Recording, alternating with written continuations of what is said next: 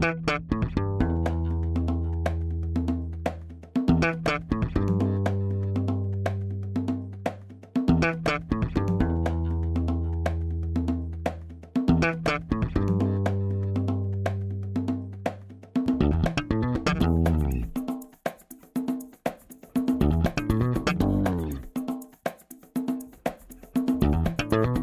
Este é o Tapa da Mão Invisível, podcast destinado àqueles que querem ouvir ideias que abalam sociedades e que não são ditas na mídia tradicional. Bem-vindo, Paulo Fux. Tudo certo, Júlio? Tudo certo, cara. O Tapa é democrático, cara. O Tapa, assim, ó. É, não, é mentira, porque no episódio 100 vocês vão ver que o episódio que o Tapa não é democrático. Mas o Tapa escuta o seu público e atendeu ao chamado de muita gente, principalmente dos nossos apoiadores, e chamamos aqui o cara mais pedido pelos nossos apoiadores. Seja muito bem-vindo, Gilson Marques.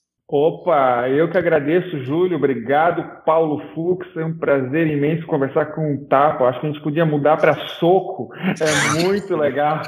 Vamos derrubar muita gente aí. Legal pra caramba. Valeu, o... valeu. A única democracia que importa, né, Júlio, é aquela do mercado que as pessoas que pagam e têm acesso a determinado bem podem optar dentro daquele bem se usam ou não ele, né? É a democracia nossa aqui de favorecer aqueles que nos apoiam. Mas a gente já vinha acompanhando o trabalho do Gilson aí e uh, quem é o Gilson para quem não conhece, Júlio? É, o Gilson uh eu primeiro vou ler o teu currículo, depois eu vou dizer qual é a minha percepção sobre o Gilson. O Gilson Marques nasceu em 81 em Rio do Sul, Santa Catarina. É formado em Direito pela Universidade Regional de Blumenau e pós-graduado em Direito Civil e Direito Processual Civil pela FGV. Iniciou a carreira profissional como estagiário no Fórum da Comarca de Pomerode em 99. No ano seguinte, estagiou em escritório de advocacia, onde tornou-se sócio em 2004. Atuou profissionalmente em Timbó e Blumenau. Advoga há 15 anos. Foi conselheiro da OAB Blumenau e delegado da OAB Pomerode. Participou como voluntário de associações esportivas e empresariais da cidade. Também é empreendedor e proprietário de uma incorporadora e de um parque temático educativo. Casado e pai de dois filhos. Nunca tinha participado ativamente da política. Indignado com a situação do país, em 2016 filiou-se ao Partido Novo, aceitou o desafio de candidatar-se. Em 2018, em campanha por todo o estado, elegeu-se deputado federal por Santa Catarina. Que tal? Isso é mais ou menos uma, uma, algo que tem em comum com pelo menos esses primeiros eleitos do novo, né? Acho que todos não tinham muito contato com a política anteriormente. Como é que foi esse teu processo, Gilson, de tu entrar para a política? Assim, como é, o que, o que te fez aqui no teu currículo? Tu coloca que indignado tu entrou para a política. O que, que te fez te indignar? É, é, realmente, na verdade, a única exceção de experiência anterior foi do Marcel Van Hatten, aí do Rio Grande do Sul. A gente sempre brinca com ele que ele é da velha política, né? mas, mas é, é... Bom, em 2016 eu comecei a estudar um pouquinho, ler os livros básicos de liberalismo, conhecer o Partido Novo, e aí me surgiu um problema de consciência.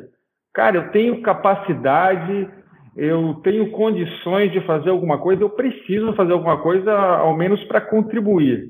E quanto mais eu estudava, mais eu comecei a flertar com liberdade, e aí cheguei no libertarianismo. E aí não teve mais como voltar atrás.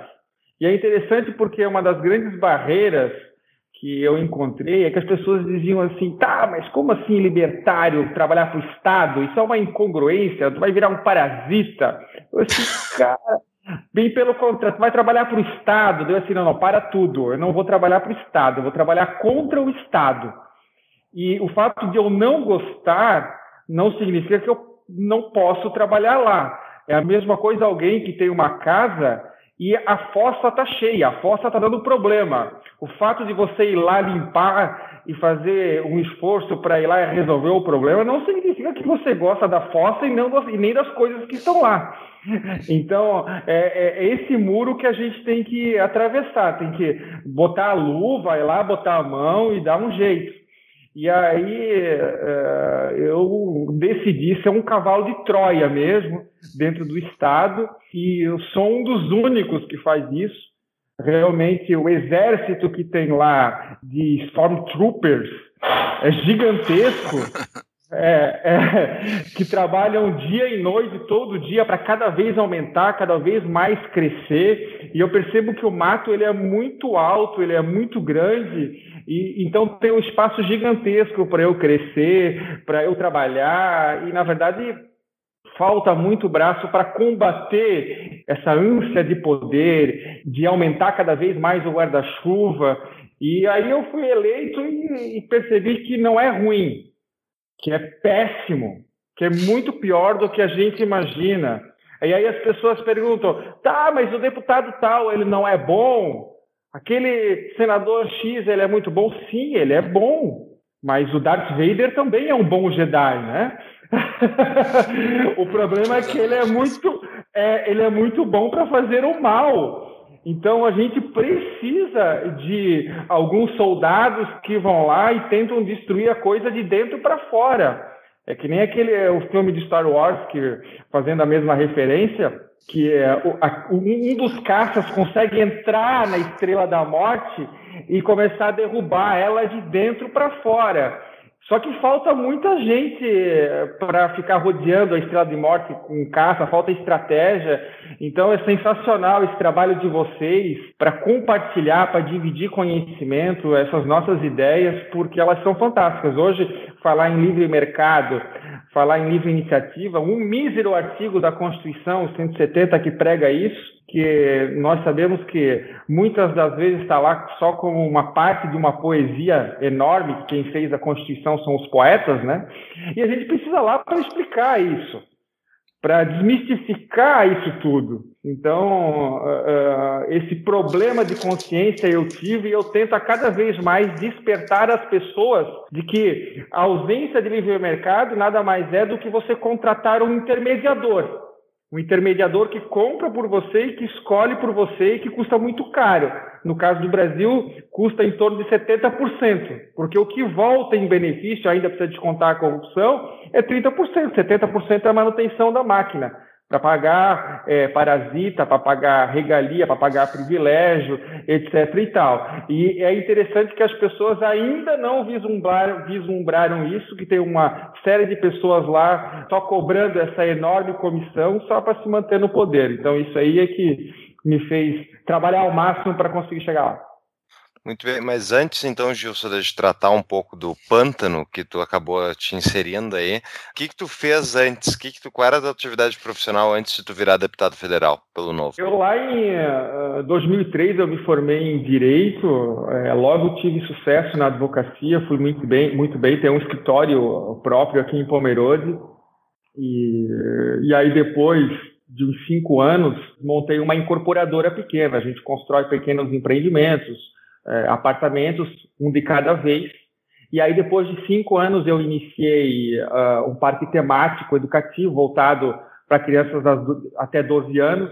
Tem uma ideia muito legal de liberdade, de educação, porque hoje as pessoas, não, as crianças não sabem que o leite vem da vaca, acha que vem da caixinha, nunca sobe em árvore, nunca toma banho de chuva. Então lá a gente estimula esse conhecimento, essa coragem de andar no arborismo fechado, enfim. Depois de cinco anos, então, fui eleito deputado federal.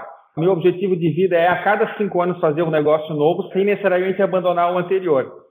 E uh, agora, meu próximo objetivo é fazer também um curso online, tá? Uma vibe de fazer isso aí. A gente já lançou o primeiro, é uma mentoria para candidatos. Meu colega Van Hatten está me auxiliando nesse projeto e aí quem sabe que quais serão os futuros, justamente para disseminar essas ideias eh, de liberdade. Júlio, a gente não foi para os nossos recados iniciais. Momento, recadinhos únicos iniciais.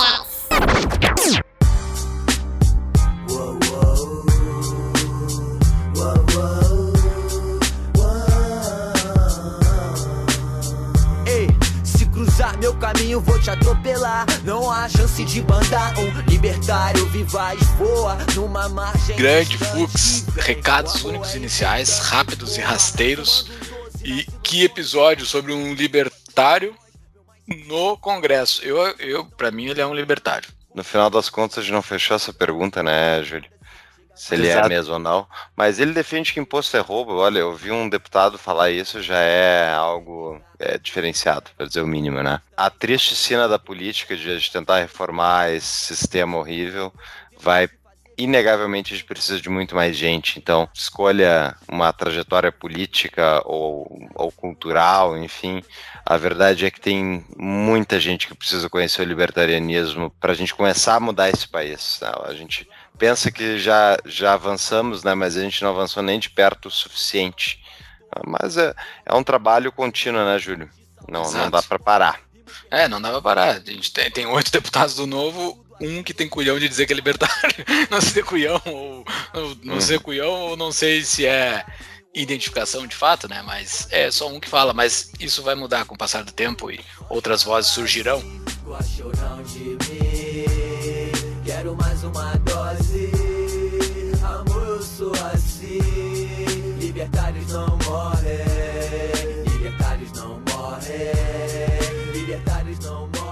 Mas você que não vai entrar para política, não vai achar esse meio como melhorar e deixar o país mais livre, existem outros meios. Um deles é contribuindo para o Tapa.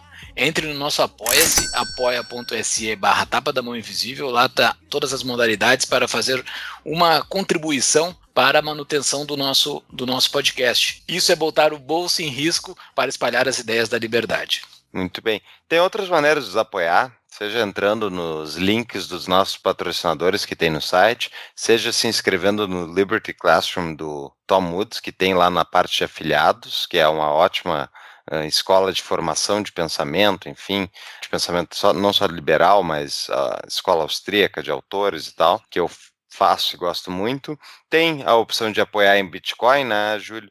E tem também Exatamente. a opção de entrar pelos nossos links da Amazon. Lá, quando fores comprar alguma coisa na Amazon, entra pelos links que tem no show notes e ao comprar o livro, vem um rebatezinho para o Tapa. Exatamente. E todas as novidades do Tapa estão lá no nosso site, tapadomainvisível.com.br. Lá tem os show notes de todos os episódios, inclusive os show notes deste episódio, os canais do WhatsApp e do Telegram para receber as notificações diretamente pelo seu celular, a livraria, os artigos e o, a caixinha lá para se cadastrar o seu e-mail para receber as nossas novidades por e-mail. E todas as nossas redes sociais: Instagram, Facebook, Twitter e YouTube. Quem está nos assistindo para o YouTube, dê o like aqui embaixo. Nos ajuda bastante dar esse like mesmo.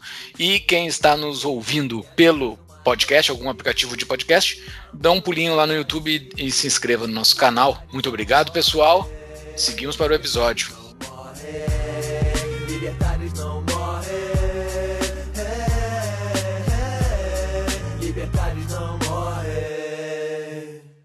Quer fazer uma pergunta, senão eu vou fazer. Eu quero só fazer a minha. Por que que, qual é a minha percepção sobre o Gilson? O Gilson, pessoalmente, eu só vi ele uma vez, foi muito rápido, mas eu conheci mesmo o teu nome quando foi uh, divulgado o teu primeiro discurso no parlamento, né? Que tu falou uh, um pequeno tre uh, três palavrinhas juntas que é tão impactante, dizendo que imposto é roubo, tu falou lá em cima. Aparentemente, a primeira pessoa que falou isso lá em cima, né? Eu não sei se, se tem registro de alguém que tenha falado isso antes de ti. Lá eu acho que não mudou o mundo, o mundo segue o mesmo de lá para cá, mas eu acho que isso é um marco relevante, assim, que isso deveria ser falado ali naquele lugar, deveria alguém dizer que imposto é roubo. E, logicamente, dá para se deduzir que imposto é roubo, e foi falado ali naquele lugar, no, no cerne do pântano, no coração de Mordor. E dentro dessa tua introdução aí, eu fico na dúvida, uh, fico na dúvida não, mas uh, tu se posiciona como libertário. Nós já entrevistamos aqui alguns políticos, todos do Novo, eu acho que a gente nunca entrevistou nenhum político que não seja do novo, né, Fux? Acho que não, né? Não. São do novo.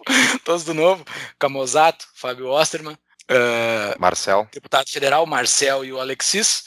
E agora estamos te entrevistando tu é o primeiro que falou que sou libertário, né? E algumas coisas tu, tu, tu, falou muito mal da Constituição, tu deixou bastante claro que tu não gosta da Constituição, tu chamou as pessoas que vivem dela de parasitas e falou que imposto é roubo lá no parlamento. Então, assim, eu acho que o teu argumento para se defender como libertário aqui, que tu acabou de me dar aqui, foi muito bom, assim, para mim, ao menos tu me convenceu, assim, que tu és um libertário mesmo trabalhando dentro da máquina. As ações, as ações valem mais do que as palavras, né? E aparentemente as tuas ações também estão convergindo para isso. No decorrer dessa nossa conversa, a gente vai falar mais sobre isso, mas só porque eu prometi lá no início dizer qual era a minha percepção sobre ti. Aparentemente, és um libertário e Santa Catarina, de fato, dando bons, dando bons frutos pro Brasil, como sempre, né? Cara, muito sucesso nessa tua empreitada. Para não te dar o elogio no fim, tô te dando o elogio no início.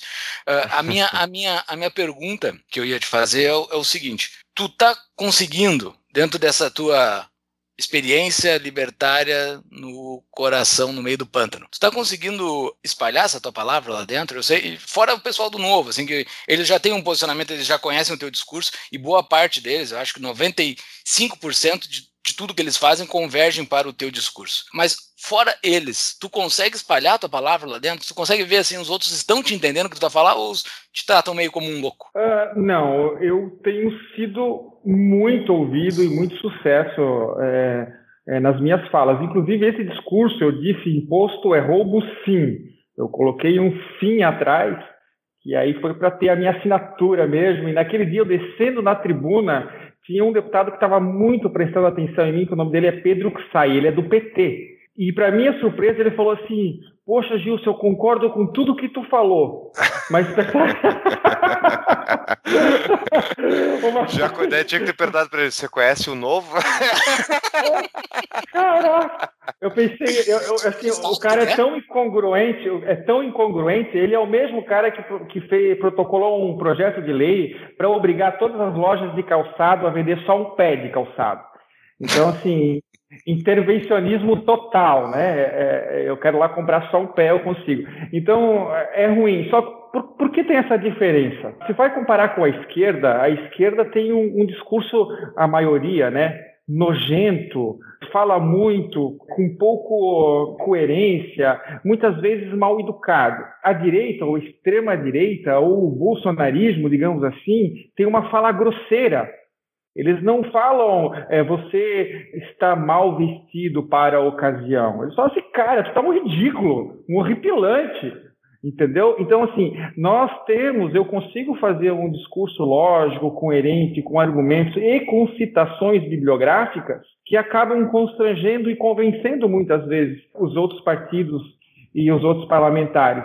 Então a gente tem conseguido muito sucesso, são vários exemplos. Por exemplo, eu consegui barrar um projeto de lei que obrigava a todos os estabelecimentos comerciais do Brasil a ter o Estatuto do Idoso no balcão. Poxa, mas tu é contra o idoso e tal? Puxa, vou explicar com calma. Ninguém, nem um idoso que vai entrar na loja de pneu, ó, oh, quero dar uma olhadinha no Estatuto do Idoso. é. E mesmo, e mesmo que não tiver, não vai pular um fiscal de trás do balcão e mesmo assim, é, muda toda hora. O Congresso aprova aí 42, 43 novas leis por dia. Todo mundo tem o celular na mão, enfim. Então, a gente consegue é, é, convencer as pessoas através do argumento. A grande diferença que faz com que eu tenha sucesso é que existe no Congresso a falsa ideia de que você só precisa estar presente nas discussões que você tem interesse que passem. Então, a comissão tem 60 e poucos integrantes. A CCJ, por exemplo. Então, só vão os deputados que têm interesse na aprovação de um projeto.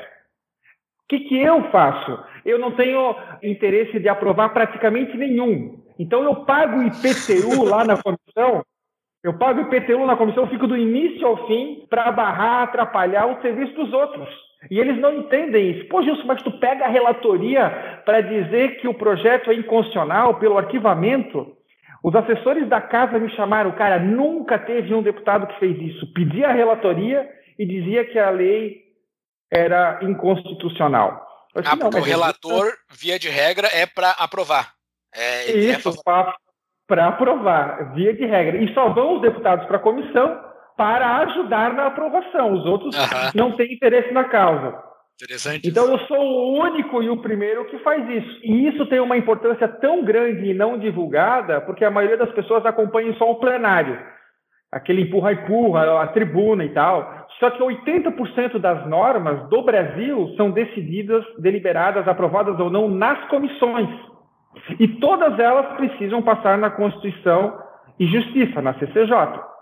Então todas elas passam pela minha mão. Então às vezes tem 150 itens na pauta a gente é contra 80 e outras 30 muito contra. então, e, e, o restante não vale a pena brigar. Então, faz muita diferença esse trabalho de explicar para as pessoas que uma lei inútil, uma lei desnecessária ou aquela que não atinge o fim que se espera, barrar ela faz um bem enorme. A gente fez uma pesquisa para vocês terem ideia. Qualquer lei deliberada na Câmara, tanto faz se ela for aprovada ou não, só por ter sido deliberada, ela custa mais de 2 milhões de reais para os costos públicos. Tanto faz se é dia do surfista, se é dia do samurai, dia do sanfoneiro, como foi aprovada a, a, a, no final do ano passado, custa 2 milhões de reais, um boleto para a população. Então, explicar isso, divulgar isso, é sensacional e, e a gente tem conseguido um grande sucesso com relação a isso. Ter uma renda extra é sempre importante. Agora na Mutual, além de lucrar investindo, você pode gerar uma renda adicional como agente autônomo de crédito. Traga bons tomadores e investidores e receba até mil reais por cada empréstimo ou investimento efetivado. Entre pelo link do Tapa para nos ajudar a medir o tráfego enviado para os parceiros. Conheça mais em tapadamãoinvisível.com.br barra mutual seria muito bom se eles ficassem só aprovando essas leis, mesmo que é 2 milhões, beleza, mas o problema é quando eles aprovam as outras leis, né? E gastar 2 milhões para aprovar dia disso, dia daquilo, é barato no final das contas, tu não acha, Gilson? Sim, essas leis a gente separa de inúteis, mas pelo menos não tem efeitos negativos. E essas pelo menos não precisa gastar novamente 2 milhões depois para revogar. Hum. Porque as leis ruins com efeitos ruins precisam passar por um novo processo legislativo que tem um trâmite igual para promulgar, é, para serem aprovadas. Por isso que se diz no Brasil que depois que se faz uma lei, é muito difícil revogar principalmente na esfera federal. Eu vi tua live com o Jean Turco, vou botar no show notes, eu gostei bastante, né? A minha dúvida, assim, para ti, para alguém que está dentro, então, do, de, desse sistema todo, tu tá vendo o dia a dia ali. Primeiro, uma curiosidade, eu nunca entendi como é que um bando de leis que são inconstitucionais passam. Não tem um assessor jurídico da própria Câmara, dos próprios gabinetes dos deputados, cuja responsabilidade é verificar a constitucionalidade das leis que eles promovem? Ninguém diz isso aqui não, não pode, isso aqui está em conflito com tal, ou é que a Constituição é tão conflitante em si mesma que é impossível tu dizer se é constitucional ou não? Algumas coisas. Primeiro que os parlamentares, a grande parte, não é preparado. Então, você faz um, para ser operador de uma máquina, você faz um curso. Para ser deputado federal, não precisa de curso nenhum. Então, não, a ausência total de capacidade. Segundo, a ausência de interesse. E as assessorias, geralmente, elas adaptam o relatório, adaptam o fundamento conforme a posição do parlamentar.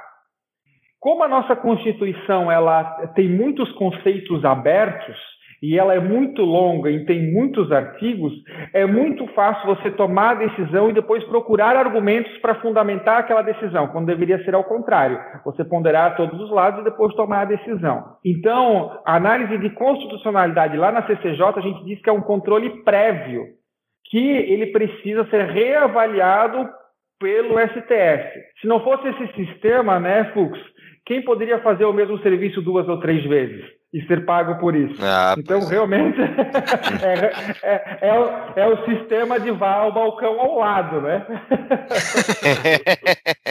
Exatamente.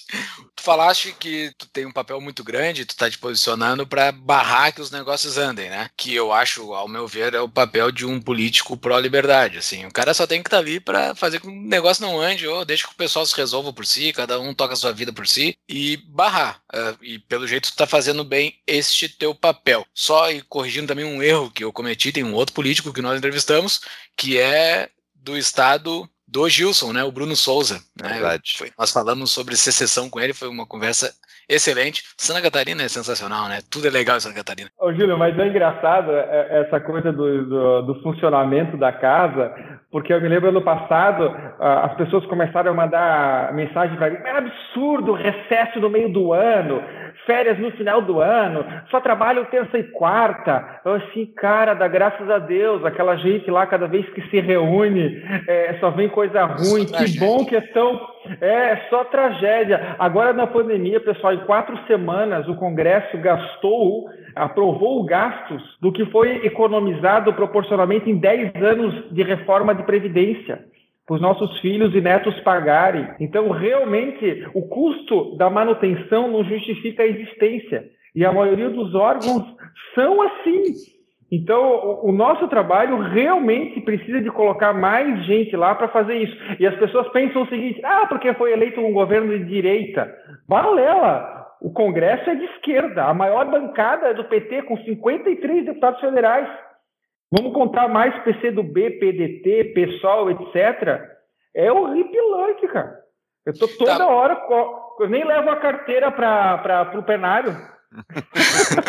mas, mas olha só, tu tem alguma proposta de lei? Tu tem alguma coisa propositiva ou, é, ou tu tá mais por barrar que as outras não andem? Tu já apresentou alguma proposta? Não, nós já apresentamos algumas propostas. É, eu tenho duas do, relacionadas ao FGTS para oportunizar a pessoa a aumentar as hipóteses de saque para ela colocar no banco o que ela quiser, não necessariamente na Caixa Econômica, ou investir em previdência privada, é um projeto meu. A gente fez uma reformulação, uma atualização do CPC também, é um projeto muito legal. Por exemplo, hoje não é possível você pedir a sua própria interdição. Então, a minha, você se acha louco, mas alguém tem que dizer isso e pedir. Se você se acha louco hoje, não pode. Então, a gente faz essas correções, atualizações. E é interessante porque esse tipo de projeto, ele não dá visualização nenhuma. Um dos maiores juristas me ajudou a fazer, que é o Fred Edidier, e eu publiquei nas minhas redes, foi lá, deu cinco, seis curtidas. Agora, se eu vou lá e falo mal da Joyce, crio uma treta, dá 1.800 compartilhamentos. Então, o trabalho não é reconhecido. Tem outros projetos também, mas diga lá.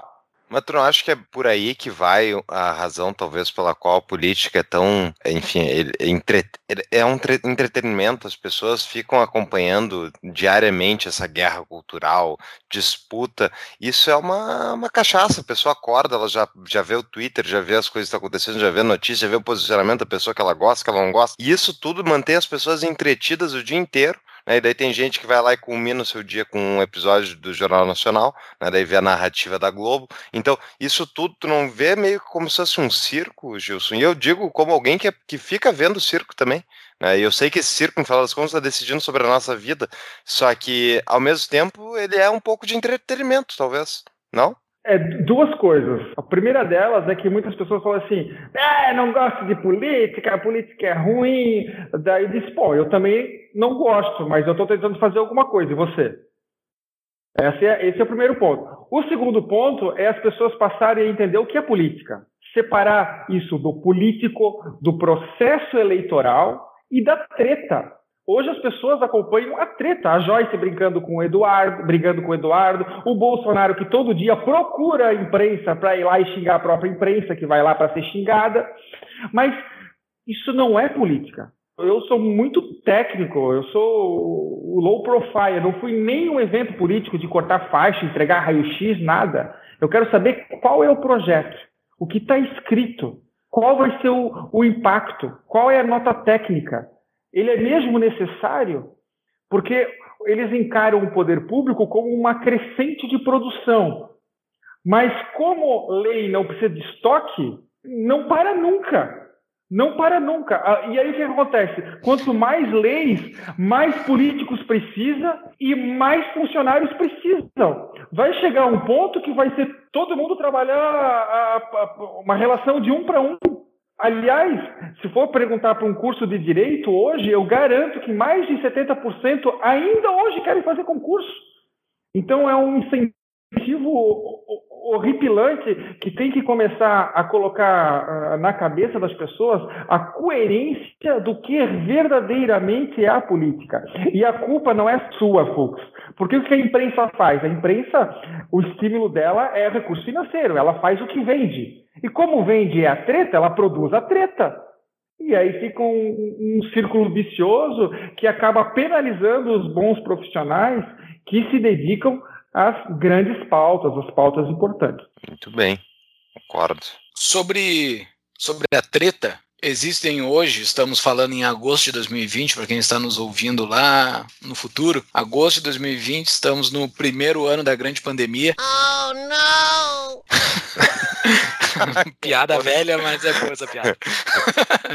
Olha só, tá tendo várias tretas entre Bolsonaro, STF, Bolsonaro e Congresso, que pelo jeito está se acalmando essas tretas, porque tem vários deputados agora indo para o lado do Bolsonaro. Quem é que ganha? Será que vale a pena ter essas tretas assim? Será que os poderes têm que se degladiar mesmo? Ou o que está acontecendo? Assim, para a gente que está de fora, só vê briguinha. Ah, parece que o STF está contra o Bolsonaro e quer tirar o celular do Bolsonaro e o Bolsonaro quer intervir e está tendo essas loucuras todas aí. É um teatrinho assim ou está tendo alguma coisa institucional forte ocorrendo por trás? Na tua visão, que está dentro, não sei se consegue ter alguma visão diferenciada da nossa. Na verdade, as pessoas precisam entender de que, primeiro, nós não elegemos um governo de direita. Um dos poderes foi eleito um presidente que, na campanha, convenceu todas as pessoas que ele era direita. Ele votou 80% com a esquerda, com o PT no histórico dele. Ah, ele é de esquerda? Então, não, é injusto eu falar isso. As grandes propostas e as grandes falas atuais dele é de realmente mudança de posicionamento. Mas isso é um dos três poderes. O Congresso, ele é, sei lá, 95% de esquerda ou centro-esquerda. O STF que é composto por 11 deuses, eles são 100% de esquerda, porque nomeados por governos anteriores. Então, o que acontece? É óbvio que nós temos um confronto, e isso, ao contrário do que as pessoas pensam, é positivo, porque antes ele era monólogo, era, eles atuavam em conluio, eles fechavam os olhos para as coisas erradas porque pensavam igual, porque tinham o mesmo fim, porque era benéfico para eles e não para as pessoas. Agora, é, eles estarem em confronto significa de que agora nós temos uma discussão de ambos os lados e a população consegue perceber duas versões. Então, é, eu acho, considero extremamente positivo até que nós caminharmos para um futuro, quem sabe, de cooperação, de um pouquinho mais de educação para uma evolução. Hoje, cada um torce para que o outro tropece, né? joga lá um monte de casca de banana, e nós temos muitos líderes políticos que adoram uma casca de banana, vão lá atravessar a rua para escorregar. então, uh, eu penso que é mais ou menos isso, e não tem como a gente escapar disso é, dentro de um sistema executivo gigantesco. Quem pensa que o presidente da República governa está muito enganado. Primeiro, que ele acumula, acumula também a função de chefe de Estado. E segundo, só de estatais tem mais de 300. Quem é que tem capacidade de despachar? Se for conversar cada, com cada um dessas chefes cada um dessas estatais uma vez por semana, ele vai ficar só fazendo isso.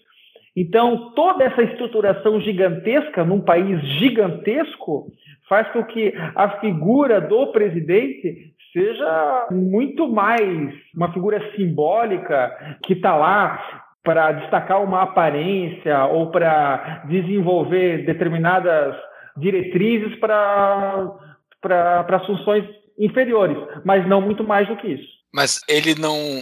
Tu falaste que ele votou 80% junto com o PT quando ele era deputado, mas ele está fazendo um governo diferente, assim? É, ele está se afastando da esquerda, da, das pautas de esquerda mesmo, é, de fato? Ou é só pirotecnia? Não, eu dou esse crédito para ele. A grande demonstração foi a própria reforma da Previdência. Apesar dele não ter defendido com afinco, mordido com os dentes, agarrado com força, ele acabou propondo e foi aprovado. Porém, no governo Temer, um ano antes dele ser eleito, ele votou contra uma proposta que era é, menos, digamos, é, de menos amplitude do que ele mesmo apro, é, protocolou. Então essa é uma demonstração positiva. Quando ele fala de armamentismo, quando ele a, aprovou aí a lei de liberdade econômica, que foi um grande avanço, e os próximos, próprios, eu, eu fiquei muito convencido com o discurso dele naquela reunião ministerial, alguém que fala aquilo tudo, descontado aí os palavrões, os 29 palavrões, nossa, que absurdo. gostar daquela parte, então realmente é algo de dentro para fora que demonstra um grau, pelo menos intuitivo aí de liberdade, né? Lembram da Cap Rate? Dos mesmos empreendedores da Cap Table, uma outra opção de investimentos renda fixa através do mercado imobiliário. A Cap Rate permite que você invista no mercado imobiliário a partir de mil reais, com a segurança desse mercado e rentabilidade atrativa pré-fixada. Entre pelo link do Tapa para nos ajudar a medir o tráfego enviado para os parceiros. Conheça mais em tapadamãoinvisível.com.br barra cap.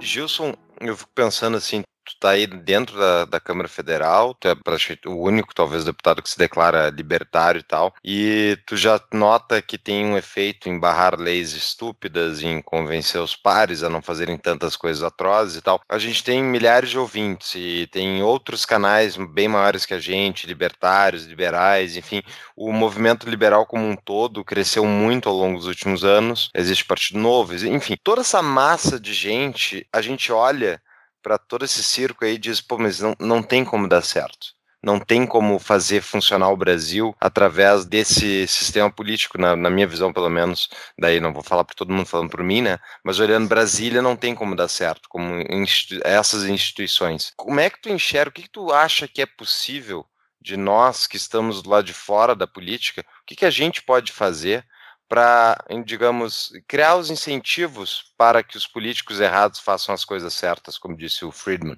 Na verdade, é o seguinte: eu, eu sempre me sinto alguém que vai lá e corta um galho, e quando eu olho para trás já cresceu 50 galhos. Então, é, na verdade, é um problema numérico. Para vocês terem ideia, nós do Novo somos uma bancada de oito, e por conta disso, nós temos direito a 31 assessores de bancada para nos assessorar. O PT, e isso é proporcional, o PT tem 53 parlamentares. Se for fazer uma proporcionalidade, então eles têm dois andares de assessores. Meu Deus. Isso só estou falando do, aqueles do PT, tem que somar todos os outros. Então falta muito braço. O governo, o Estado, ele foi feito para não funcionar. Então ele é um Wolverine. Então a gente vai lá e corta ele, ele se regenera. Então precisa de muito mais gente, muito mais braço, muito mais pessoas que pensam como nós para ir lá e conseguir destruir esse, essa besta que cada vez aumenta, consome mais e ainda se regenera. É muito pior do que eu pensava antes de eu entrar no sistema. Eu me lembro que eu fui numa reunião com o Salim Matar e a, na a reunião, ela, o gabinete dele fica no andar uma vista muito bonita para a esplanada dos ministérios. E para quem não conhece, é uma avenida muito bonita e dos dois lados tem os ministérios que ficam. É o único prédio que pode ser. É assim, o maior prédio de Brasília é o Congresso, depois os ministérios. Nenhum outro prédio pode ser maior que os ministérios para ter aquela visão da classe empoderada. E aí, uma visão bonita, o Salim Matara me chamou e falou assim: Gilson, sabe para que serve isso aqui tudo? Todos esses ministérios? Assim, eu imagino, Sarim, fiquei pensando, né? Mas para quê? Serve para nada, isso aqui é a máquina que se autoprotege, só, só passa de um prédio para o outro prédio. Então, é, é isso, é muito grande. Então, nós estamos falando, eu, um libertário, eu me sinto um guerreirinho na frente do Tiamat, assim, sabe? Então, realmente, Júlio, o que o Fux, é, falta muito braço, falta muita gente e a gente é muito exposto. Eu, a todo momento parece que tu vai ser engolido, alguém vai pisar em cima de ti e tu precisa ser é muito educado, ter um, uma grande persuasão. Eu sou retalhado a todo tempo. Eu não sei se eu vou ter algum lugar para sentar no cafezinho até o final do mandato, mas é, eu vou levar uma eu vou levar a marmita de casa. o Bruno Souza, quando teve, falou que o futebol de quarta ninguém chama ele lá da Assembleia de Santa Catarina. Futebol de quarta ele nunca está em time nenhum. Sim, sim. Mas não tem problema, porque assim, é, eu sempre digo assim, ah, mas qual é o teu relacionamento? Ah, qual é o teu contato? Ah, às vezes no meio político é melhor não ter contato. E, e, isso me deixou trabalhar, por exemplo, aqui em Santa Catarina, porque por muito tempo eu fui o único mandatário do Novo. O Bruno Souza veio depois, o Lucas veio depois, mas de qualquer forma não tem nenhum prefeito, nenhum vereador. Então não teve muito essa, esse relacionamento político que, apesar de eu saber que tem a sua importância, é necessário, mas é chato pra caramba. Então, você ter a liberdade de fazer o que você acha certo, não atender corporações, não se sentir pressionado é, é, por diversos motivos, é muito bom, é muito bom. Eu tenho uma pergunta do nosso grupo de patrões. Momento Patrão Pergunta. Dentre as nossas recompensas do nosso Apoia-se, nós temos o grupo de patrões e o apoiador que quis se identificar como Hermes Stanislau para quem não sabe, uma referência ao Stanislau, que era um codinome também, do autor do livro Febeapá, procurem no Google FEBEAPA, vai estar nos nossos show notes, né, Fux? O link pro, pro livro do FEBEAPA, que é bem interessante, é uma grata surpresa que eu não sabia, esse nosso apoiador que me apresentou isso. Ele fez uma sequência de perguntas, praticamente seria uma pauta de um episódio inteiro, então Stanislau, espera um pouquinho, eu vou passar só uma pergunta tua pro Gilson. Gilson, é falado que o Bolsonaro e a família dele tem os, tem os gabinetes do ódio, né? Mas assim, existem vários outros gabinetes do ódio espalhando um monte de notícia de ódio nos outros gabinetes dos outros partidos, dessa gente toda que tu acabou de citar aí, desses vários andares que tem nos outros partidos, embora eu imagine qual é a tua resposta, mas por que, que esses outros gabinetes do ódio não são chamados de gabinete do ódio também? Isso é uma pergunta interessante. Volta e meia eu falo é, no nosso grupo assim de, de, fechado de libertário e tal. A esquerda ela é muito boa de criar palavras, criar verborragias. Então eles falam palavras assim rótulos, né? Eles botam que, rótulos muito é, bem. Assim.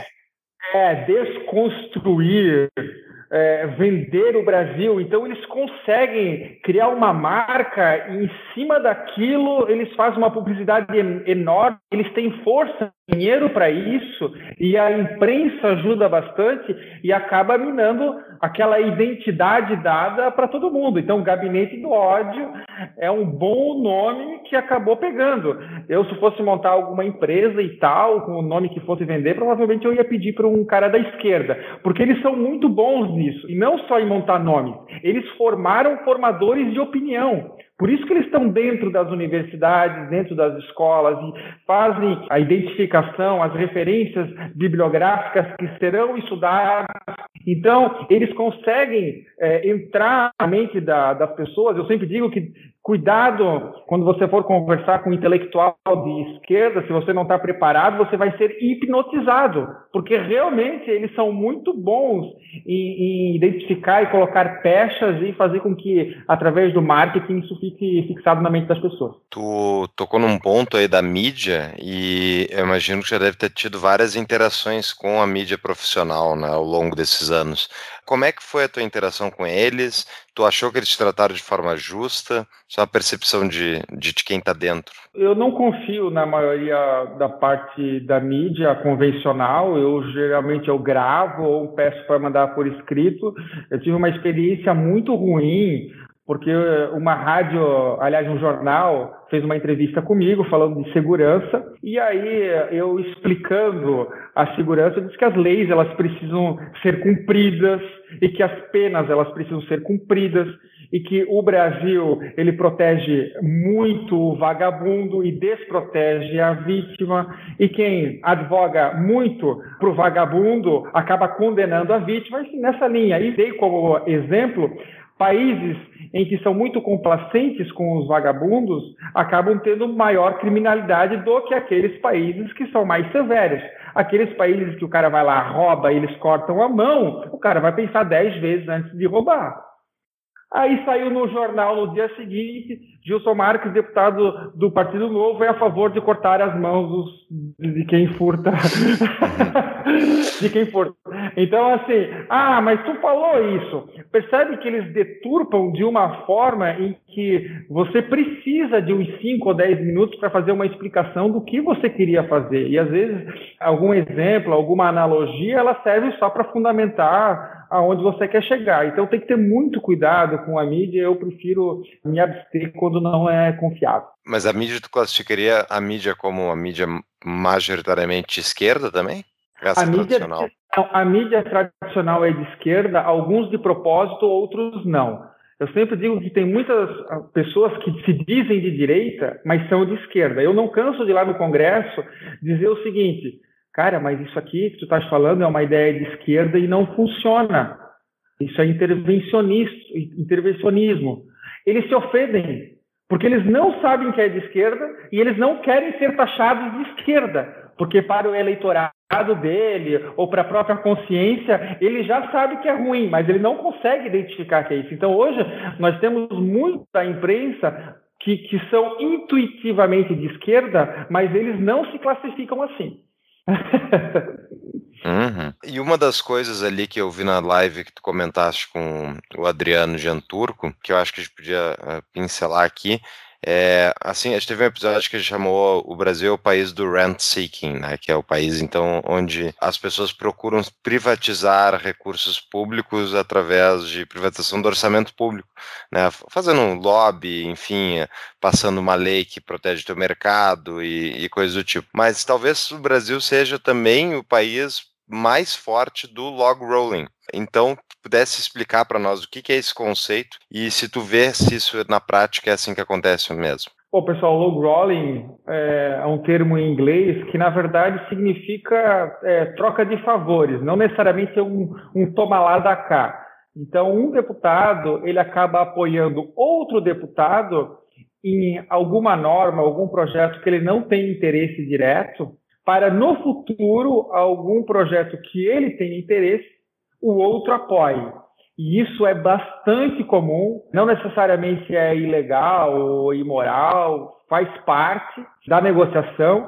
E se você topa ou aceita, isso não necessariamente é escrachado, muitas vezes é, é velado, é subentendido.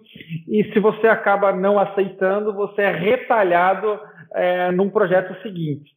Porque como a democracia, a república, o conceito de justiça, ele é um conceito de maioria, você não consegue fazer muitas coisas na casa se você não tem assinatura, se você não tem um apoiamento, se você não tem voto, isso invariavelmente é negociado o tempo todo. E realmente é, acontece e muito. Eu já sofri muito é, negativamente com isso. Eu me lembro em uma situação, retiraram um projeto de pauta que eu achava ruim, e daí no outro dia, no dia seguinte, esse deputado, cujo era autor do projeto, foi na reunião e tirou outros cinco ou seis projetos que eu era relator da pauta. E é engraçado que ele achou que ele estava me prejudicando, mas eu adorei que ele retirou de pauta que os projetos eram tudo ruim mesmo. e, é, e, é, muito engraçado que nessa altura do campeonato eu tenho que fingir que não gostei, entendeu? ele não vai nos ouvir mesmo, então um pouco importa. ele não está sabendo disso. E aquele cara do PT que te elogiou quando estava descendo da tribuna, provavelmente ele estava fazendo uma algo de log rolling contigo, né? Porque ele tá ele estava te elogiando para ver se tu se aproximar, para ver se tu chega próximo e tu apoia alguma coisa dele, é isso, né? Os caras ficam se elogiando o tempo todo, ah, como muito legal teu discurso, os caras que não têm proximidade nenhuma, assim, os caras completamente distantes, ficam se elogiando o tempo todo, né? Para isso? Possivelmente, mas eu acho que nesse caso foi um pouco mais de ignorância mesmo, de não conectar assim, o argumento com. Mas essa coisa de fazer política é interessante. Eu fico muito nervoso, porque vai marcar qualquer reunião, aí quanto mais gente, pior, porque é 10, 15 minutos de, da pessoa que está presidindo a reunião é, encher a bola e contar acontecimentos e como cada um das pessoas é importante. Assim, meu Deus do céu, qual era a pauta? Pauta da reunião, porque daí passou 15 minutos todo mundo, né? O tempo urge, eu, eu sempre fui empresário, a, a, produção, o tempo é dinheiro, né? E aí fica naquela coisa, porque em 1900 e, e bolinha você... Ah, não dá para dizer assim. Pois é. Sobre essas leis que estão na mídia, assim, tem um monte de coisa que quem tá de fora fica acompanhando, tu vê só algumas coisas que, que brotam para fora do mar. Assim, quase tudo está dentro do mar, tu não vê nada que está acontecendo, mas poucas coisinhas brotam e tu acaba observando o cidadão médio. Né?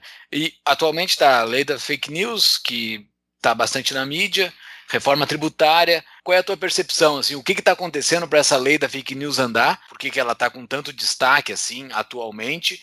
E, e, tu acha que ela vai passar ou ela vai passar bastante amputada? Primeiro, pessoal, lembrar de que é, o número de projetos é enorme, gigantesco. Pra vocês terem ideia, tem 6 mil projetos protocolados em 2019, novos, mais de 6 mil. Tem na fila de espera de urgência para ser votado no plenário também mais de 6 mil projetos. Então é humanamente impossível isso ser votado algum dia. Então o presidente da casa, atualmente o Rodrigo Maia, vai lá e pinça aqueles que ele tem interesse e coloca na pauta. Então, com base nisso, por que que preocupa?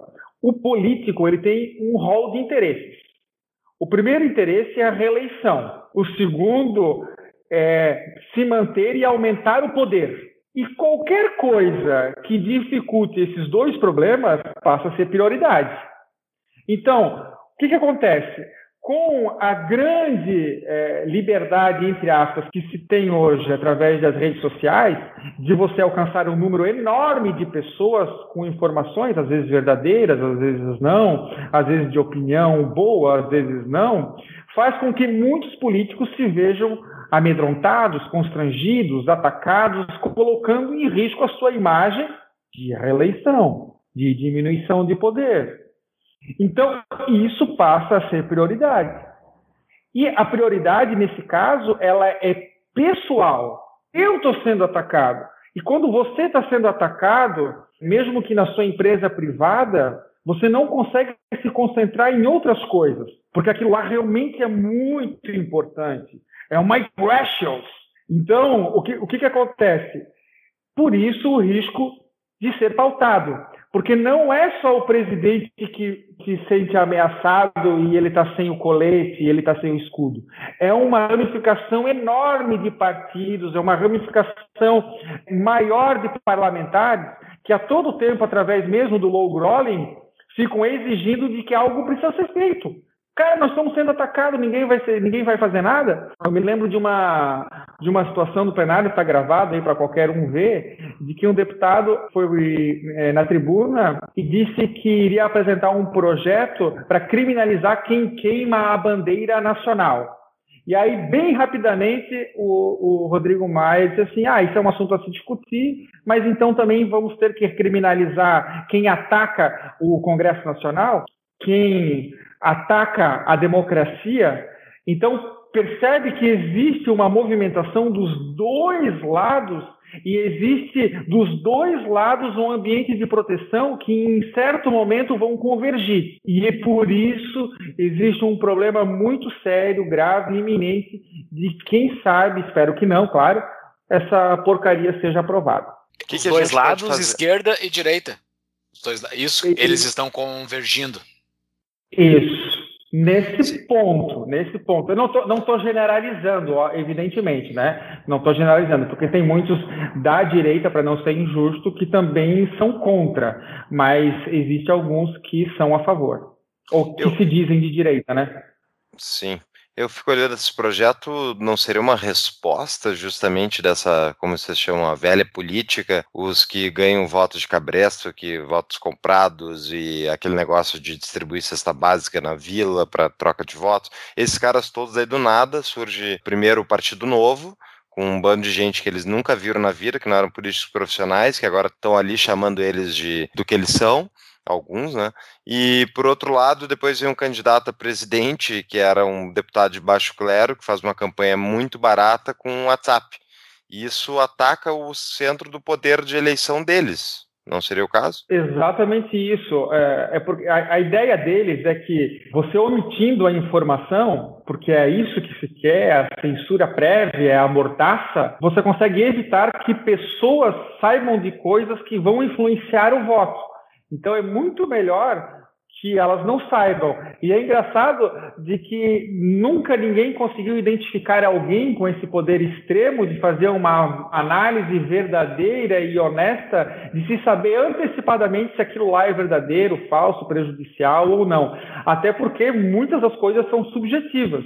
Eu, eu, gosto do exemplo assim: alguém pode dizer para mim, Gilson, você parece o Fernando Collor de Mello. Aí eu posso dizer assim: sim, eu pareço muito com ele. Eu sou político igual ele e me visto muito bem. Percebe que eu pareço com. mas é, é. Ah, mas isso é fake news ou não? Então, nós vamos deixar para alguém e que provavelmente vai ser um político ou alguém indicado por ele para de novo tomar essa decisão por nós. Então é isso que as pessoas precisam saber, né? E na proposta, como é que tá? Isso já está sendo discutido? Quem é que vai ser esse revisor aí? Quem é que vai ser esse Ministério da Verdade? Essa proposta, por enquanto, ela está no Senado, ela está sendo articulada lá pelo senador Alessandro. Na verdade, uma grande decepção minha, porque eu considerava ele até então um parlamentar é, bastante coerente. É, essa proposta já foi alterada umas três ou quatro vezes, algum, alguns textos, né? Mas a ideia inicial era fazer um conselho, né? Então, assim, uma, uma puta ideia de jirico, né? Se tem uma coisa que não funciona é o tal do conselho. Uhum. Aí, para piorar, só se for conselho político, né? Então, é um nome bonito ah. para alguma coisa ruim. Então, não, não dá, não, dá, não tem como dar certo.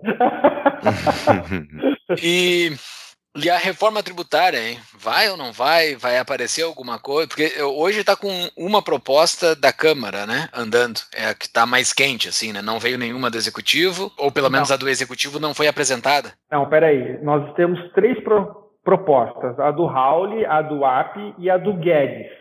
A do Guedes, essa última que foi apresentada pelo Executivo, uh, ele, uh, junta o PIS com FIIs e se altera a sigla para CBS. A grande crítica é que ela é incompleta e que ela aumenta a alíquota para 12%. A, a justificativa do Ministério da Economia por ela ter vindo incompleta é para não entrar em confronto com o Congresso Nacional, uh, para não tirar a autoridade, a, o, o, brilhantismo, não sei que brilhantismo, do Congresso Nacional para se fazer essa reforma. A grande verdade é que essas três propostas elas vão ser aglutinadas numa comissão especial. Sempre quando se altera a Constituição, todas as propostas análogas de um determinado tema elas são discutidas ao mesmo tempo. Então não dá para fazer uma análise fragmentada. Então, é, essas três propostas invariavelmente vão para a comissão especial. E não dá para nem ficar dizendo se é boa ou, se é ruim, porque não necessariamente ela vai ser assim.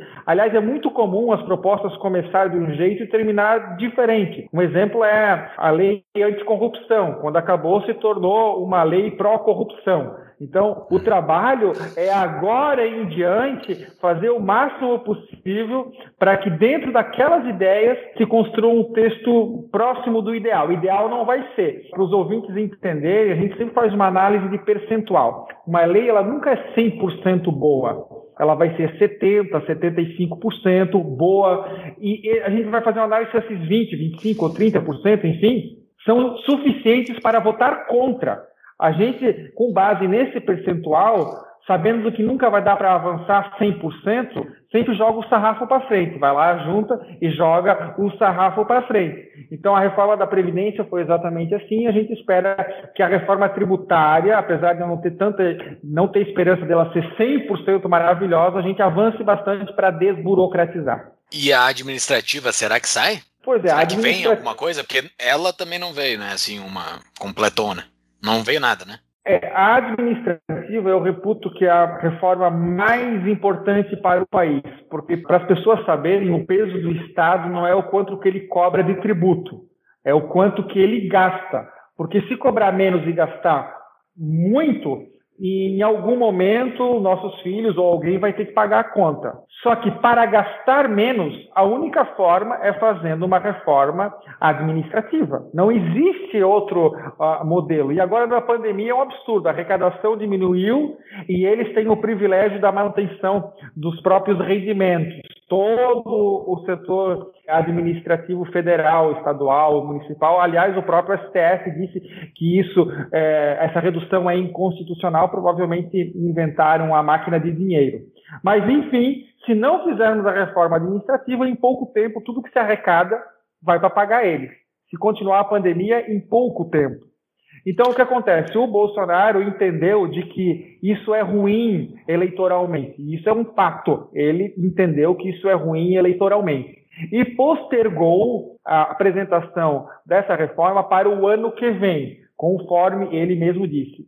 Inclusive, essa foi uma das causas da, do pedido de demissão do Paulo Webel, que é uma pessoa sensacional, fantástica, uma perda horrível e terrível dos quadros do governo federal. Quantos Gilsons são necessários para a gente impedir o monstro de prosperar? Eu, eu diria que eh, em 2022 a nossa nosso ideal, a nossa meta é ter 31. Esse é um número chave. Por que 31? 31 é o número mínimo necessário para você pedir votação nominal em plenário. Então é aquela votação que não é simbólica, que que ninguém sabe se votou sim ou não, que não constrange, que você não precisa colocar a digital. Então, com 31, 31 pessoas alinhadas, e principalmente se for no mesmo partido, através de um líder, você só levanta o, medo, o dedo, eu quero nominal, e todo mundo tem que se constranger para assinar. Sem contar que com 31 já é o número suficiente de assessores, de número de, aliás, de tempo de microfone, de número de relatorias, lugares na mesa. Então você consegue um espaço. Lembrando que lá no Congresso é tudo proporcional. Então, com 31, eu penso que nós conseguimos fazer um estrago muito grande. Por exemplo, o número de destaques e emendas, o novo só tem direito a um por ser oito. Imaginam, uma lei reforma tributária, a gente pode apontar um artigo que está ruim ou errado. Um. Com 31, o número já é maior. Então, dá muita força é, com o número de parlamentares é maior. Muito bem. Júlia, eu tenho uma última, um último tema de pergunta antes de a gente encerrar. Se tu tem mais alguma pergunta?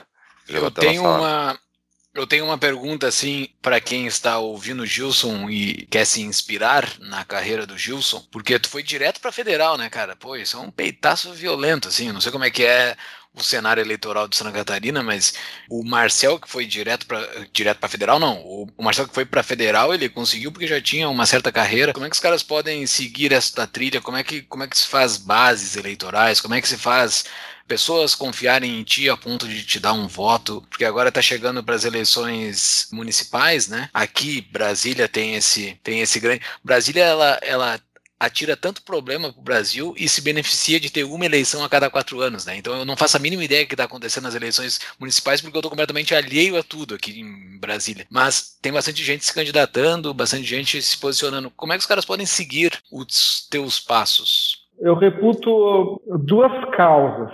A primeira é uma concorrência ruim, uma concorrência péssima. Eu brinco que eu sou o primeiro do ranking dos políticos desse mandato, e as pessoas, nossa, é sensacional. Assim, cara, a concorrência é muito ruim, não é tão difícil assim chegar lá. Na minha cidade, na minha cidade, como advogado, eu tinha uma concorrência é, maior. O segundo ponto é que eu não fui eleito. Eu não fui eleito sozinho. O sistema eleitoral, as pessoas não percebem que ele, ele elege a legenda. As pessoas dizem assim: ah, eu vou votar em fulano de tal. Você vota nele, mas é o outro cara que foi eleito, porque ele conseguiu o número suficiente para ser o primeiro da legenda. Então, o que aconteceu no Novo Santa Catarina? O Novo Santa Catarina teve 180 e poucos mil votos. E eu fui o primeiro mais votado, por isso eu entrei. O segundo teve só 4 mil votos a menos do que eu. Então a estratégia ela é de grupo e é óbvio que não por isso a gente não deixou de ser o azarão. A gente foi o azarão, sim. Todo mundo me achava ah, que esses malucos aí, esses doidos, deixa eles fazer barulho. E aí a gente foi fazendo o nosso barulho e, e acabou e acabou entrando. E é óbvio que nós nos diferenciamos e o que eu sugiro sempre é as pessoas estudarem é conhecer o que é política, conhecer o que é economia, conhecer o que é direito, administração. A política, ela é algo altamente multidisciplinar. Quanto mais ramos e experiências você tem, mais preparado você será. Então, colocar um político tradicional que o trabalho na cabeça dele é só trabalhar em eleição, eu acho engraçado as pessoas, os políticos chegam lá na terça-feira, terça-feira, nossa, eu trabalhei um monte, tal, o que, que tu fez? Ah, visitei tal, visitei tal, tirei foto tal. O trabalho dele é eleição, preparado há quatro anos. Então, se você trabalha para estudar o mandato, você tem um diferencial grande. E aí, sola de sapato, né, pessoal? Caminhar, fazer palestra, fazer entrevista, é, demonstrar o que você pensa, se tornar conhecido, aumentar a reputação, com certeza tem chance. Apesar de eu ter a maior dificuldade, eu, eu era o menos provável de ganhar, justamente porque eu estou aqui numa cidade de 30 mil habitantes. Os deputados federais, senadores, em regra, são de grandes centros, porque as pessoas têm o hábito de achar de que vão votar no político da sua região. De novo, algo antipolítico, porque o político é, eu, por exemplo, sou de Santa Catarina, então eu tenho o dever de proteger e atender 295 municípios do estado de Santa Catarina e 5.700 do Brasil inteiro. Independe de uma região. Só que os políticos e os eleitores não entendem assim. Então tive que explicar e tal, enfim, eu consegui votos aí em mais da metade das cidades do estado. Então realmente um movimento bom. E isso tudo gastando muito pouco. Dá sim para fazer, é só ser bom é só, é só ter é, sola de sapato, competência e correr atrás. Para encerrar, assim, é, eu acho que deu nosso tempo, né, Júlio? Porque já batemos mais de uma hora. O papo tá muito bom, mas eu, eu queria fazer uma, uma pergunta de advogado do diabo aqui para ti, Gilson. Assim, eu que acompanho, eu conheci o Júlio lá quando a gente estava coletando assinaturas de fundação do Partido Novo, tá? E desde então acompanho, tenho amigos eleitos, enfim, gosto do partido de forma geral, mas eu vejo cada vez mais a presença de sociais-democratas dentro do partido e defesa, muitas vezes, de ideias que não são bem ideias liberalizantes, necessariamente, ou libertar, libertárias, digamos. Libertário, ok, não vai ter. Tem muitas ideias liberais e tal. Mas eu queria ver se tu enxerga o novo, a identidade do novo, atrelada necessariamente ao liberalismo econômico, ou se tem o risco de, conforme crescer mais o partido, vai ter essa diluição dessa mentalidade mais liberal e menos Estado, em troca de uma mentalidade mais de eficiência estatal, coisa do tipo. Olha só, Fux, duas coisas, né? A primeira é de que não importa se muito se é liberal ou se é libertário, 99% na atual conjuntura nós vamos voltar igual, é no mesmo caminho, é na mesma direção. Então, é, eu não tenho grande preocupação com isso. Há a preocupação de que com o aumento se dilua esse pensamento, na verdade, é, é, realmente uma preocupação existente, mas é justamente por isso que nós precisamos mais pessoas que pensam como eu. A grande maneira de combater ideias é com ideias melhores. Então, tem muita gente que fala o seguinte: ah, eu não vou participar daquele negócio porque eu não concordo com o que eles falam. A pior forma de você é, não fazer com que se volte para os trilhos é sair porque o teu pensamento ele passa a ser mais minoritário do que antes. Então, o meu esforço dentro do partido, dentro de qualquer tipo de movimento, é puxar essa corda para aquilo que eu considero correto. E nós conseguimos, eu posso dizer, mesmo dentro da bancada, eu tenho puxado bastante a corda, é, até jogado para fora as pessoas da janela de Overton, empurrado, para conseguir para conseguir cair para o outro lado. Mas é, é, é, é, realmente é um esforço, é uma insistência que a todo tempo a gente precisa ter. Como dizem a grande frase, o preço da liberdade é a eterna vigilância. Então, nós precisamos de muitos vigilantes dentro da associação, dentro de um partido, para que isso permaneça. E se você tem uma grande preocupação com isso também, se filie ao novo e me ajude nessa empreitada. vendedor, o cara é empreendedor. Vendedor, vendedor. É um call to action. Olha só, Gilson, tu falaste bastante que as pessoas têm que ler, têm que melhorar os seus argumentos baseados em valores e em conhecimentos. O que, que tu indica de livro que as pessoas devem ler? Qual a tua dica? Chaves, como dizia meu velho avô, se quiser chegar a ser alguém, devore os livros. Quê? Que devore os livros! Tem dois livros que eu gostaria de indicar. Um é do Milton Friedman, Livres para Escolher.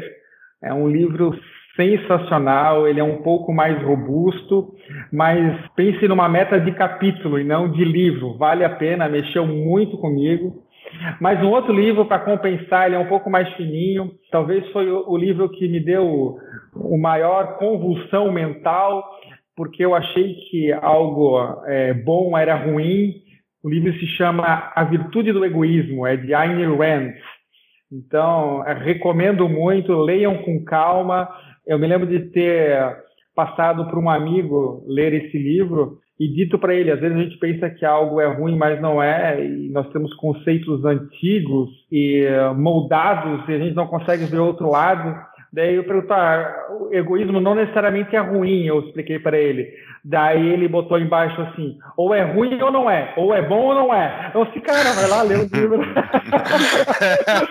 deve, deve ser os caras que falam que é 8 ou 80 quase sempre são.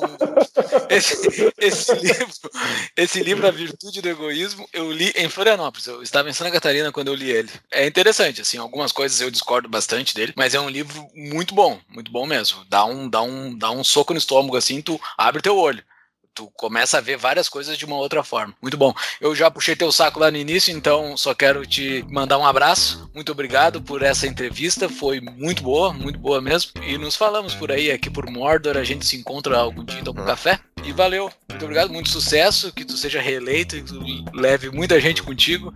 É, leve não, que tu traga pra cá pra Brasília muita gente contigo. E sucesso pra ti, cara. Fux. Boa sorte no trabalho, é isso aí, tem que lutar todo dia Todo dia é uma batalha contra o Leviatã. Valeu, pessoal. Muito obrigado. Vão aumentar os golpes aí de vocês. Não ser só tapa, tem que ser chute. Sou, como eu disse lá no início. Parabéns pelo trabalho. Tomara que vocês levem essa rádio liberdade para o Brasil inteiro e muito mais. Um grande abraço. Valeu. Abraço, Gilson. Muito abraço. obrigado. Valeu. Tchau, tchau.